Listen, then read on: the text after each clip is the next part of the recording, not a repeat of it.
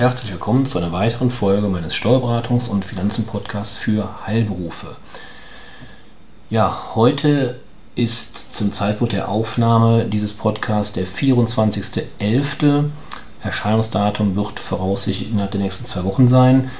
Und ähm, Ende November ähm, ist es nicht mehr so weit bis zur Weihnachtszeit. Und daher möchte ich heute den Podcast mit möglichen Steuerfallen in der Weihnachtszeit ähm, drüber sprechen. Das besondere Jahr 2020 äh, neigt sich dem Ende zu. Ein Jahr, welches Unternehmern und Arbeitnehmern, wie wir wissen, gleichermaßen einiges abverlangt hat und dessen Auswirkungen uns weiterhin ins nächste Jahr und noch länger beschäftigen werden. Ungeachtet dessen sollte die Vorweihnachtszeit jedoch das bleiben, was sie seit jeher ist. Ein schöner Anlass, sich bei seinen Mitarbeitern für die geleistete Arbeit zu bedanken. Doch nicht alles, was sich der Arbeitgeber, also Sie, mein lieben Hörer, dafür ausdenkt, kann steuerlich auch als Betriebsausgabe abgezogen werden. Im Gegenteil, bei Arbeitnehmern können die Geschenke, sofern sie Geschenke tätigen, sogar Lohnsteuer- und sozialversicherungspflichtig werden. Grundsätzlich gilt nämlich, Geschenke an die Angestellten zu Weihnachten sind zwar immer als Betriebsausgabe abziehbar, der Wert dabei ist egal, es muss sich jedoch um eine reine Sachleistung und keine Geldleistung handeln.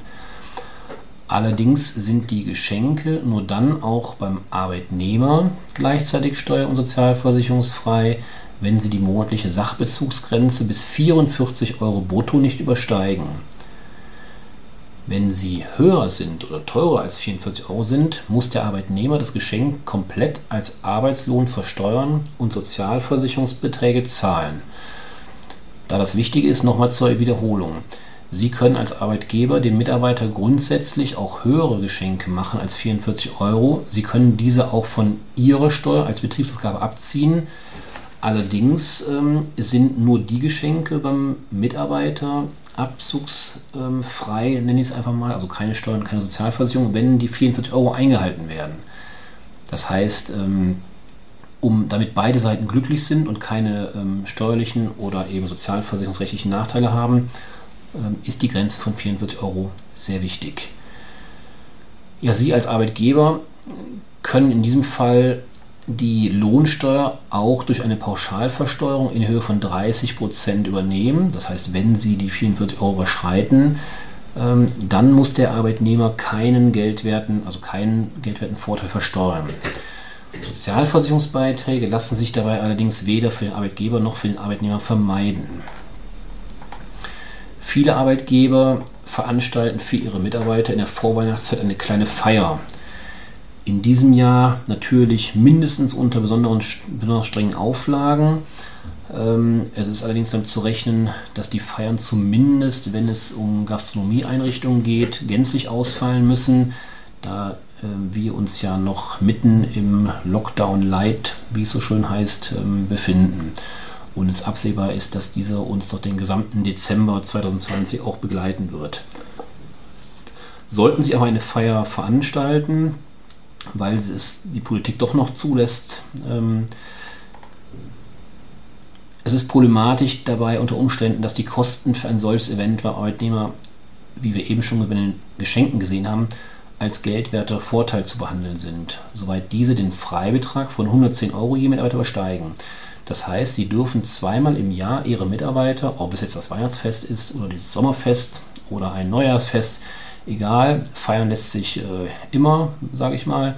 Ähm, sie dürfen zweimal im Jahr derartige Betriebsveranstaltungen durchführen und können dann bis zu 110 Euro je Mitarbeiter ähm, ja, einladen, ohne steuerliche oder sozialversicherungsrechtliche Konsequenz ähm, entsprechend bei den Mitarbeitern zu entfalten.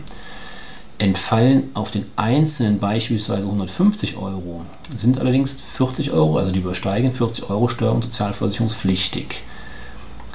Da dies natürlich bei den Beschäftigten einen bitteren Nachgeschmack erzeugen könnte, können die Arbeitgeber auch in diesem Fall die Lohnsteuer mit 25% zuzüglich Solidaritätszuschlag und gegebenenfalls Kirchensteuer Steuer pauschalieren und die Steuerzahlung übernehmen.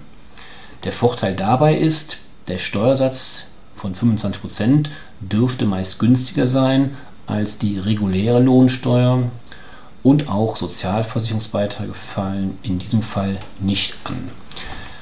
Der Freibetrag von 110 Euro steht jedem Mitarbeiter, wie eben schon gesagt, maximal für zwei Veranstaltungen pro Jahr zu. Wurde der Freibetrag bei der ersten Veranstaltung nicht in vollem Umfang ausgenutzt, kann er allerdings nicht auf die zweite Feier übertragen werden. Und ein drittes Fest, wenn es denn ein drittes geben sollte, ist in jedem Fall voll steuer- und sozialversicherungspflichtig sofern der Arbeitgeber dies nicht, wie eben beschrieben, pauschal mit 25% versteuert.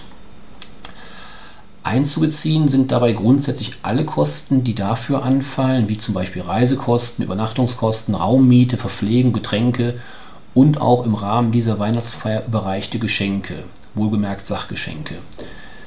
Geldgeschenke, nochmal kleiner Exkurs an dieser Stelle, Geldgeschenke sind immer gleichzusetzen mit steuerpflichtigem und sozialversicherungspflichtigem Arbeitslohn. Also wir reden immer nur von Sachgeschenken. Die Ausgaben sind im Übrigen immer brutto anzusetzen, also inklusive der gesetzlichen Mehrwertsteuer. Doch was ist, wenn plötzlich einige Mitarbeiter ihre Teilnahme an der Weihnachtsfeier absagen? Werden diese anteiligen geplanten Kosten auf die anderen umgelegt, mit der Folge, dass der Unternehmer nachversteuern muss? Nein, entschied hierzu zumindest das Finanzgericht Köln und stellt sich damit ausdrücklich gegen eine bundeseinheitliche Anweisung der Finanzverwaltung. Die endgültige Klärung muss allerdings in diesem Fall das höchste Steuergericht in Deutschland, der Bundesfinanzhof, ähm, schaffen. Das Problem war an der Stelle, ähm, ja, was ist, wenn Sie die 110 Euro einhalten, dann aber kurzfristig jemand absagt, gleich aus welchem Grund, Krankheit, kein Interesse, keine Lust oder sonst was, egal.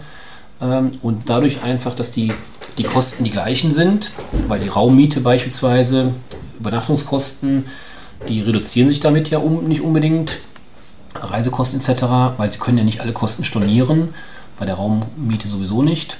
Ähm, und das heißt, die Gesamtkosten dividieren sich durch weniger Teilnehmer. Und demzufolge kann es dann passieren, dass sie die 110 Euro vorher eingehalten haben, nachher aufgrund der geringeren Anzahl halt nicht mehr rein rechnerisch. Und da gibt es, wie gesagt, momentan streitige Verfahren. Ähm, Ende offen. Wir werden es ähm, erfahren, sobald der Bundesfinanzhof Stellung bezogen hat.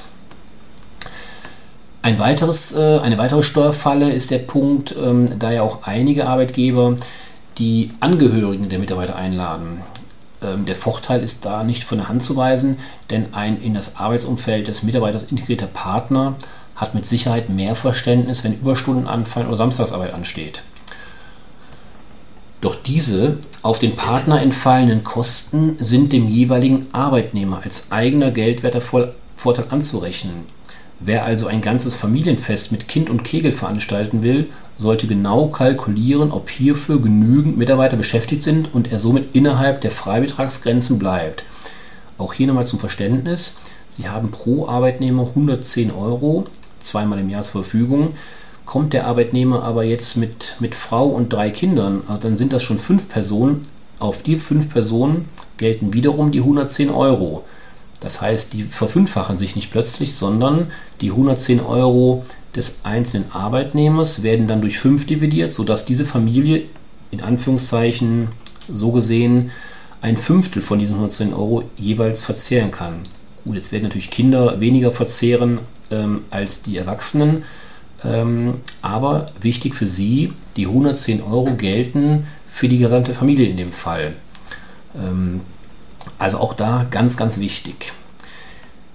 Ja, Sie haben gemerkt, es gibt so zwei, drei Dinge, auf die man im Rahmen der Weihnachtsfeier, sofern sie denn dieses Jahr überhaupt stattfinden kann, aber es gibt ja auch Alternativen, man muss ja nicht alles zwingend äh, vor Ort machen. Ähm, ich habe auch mitbekommen, dass es einige Anbieter gibt, die online oder digitale Weihnachtsfeiern organisieren. Auch das ist in diesen Zeiten möglich. So oder so, gucken Sie bitte, dass Sie die vorgenannten ja, ich habe es mal Steuerfallen genannt, ähm, berücksichtigen, damit sie halt im Nachhinein nicht in ein böses Erwachen kommen und vom Finanzamt oder von der Sozialversicherung ähm, Nachforderungsbescheide bekommen. Ja, das soll es gewesen sein für heute. Ich wünsche Ihnen alles Gute und bis zum nächsten Mal. Tschüss.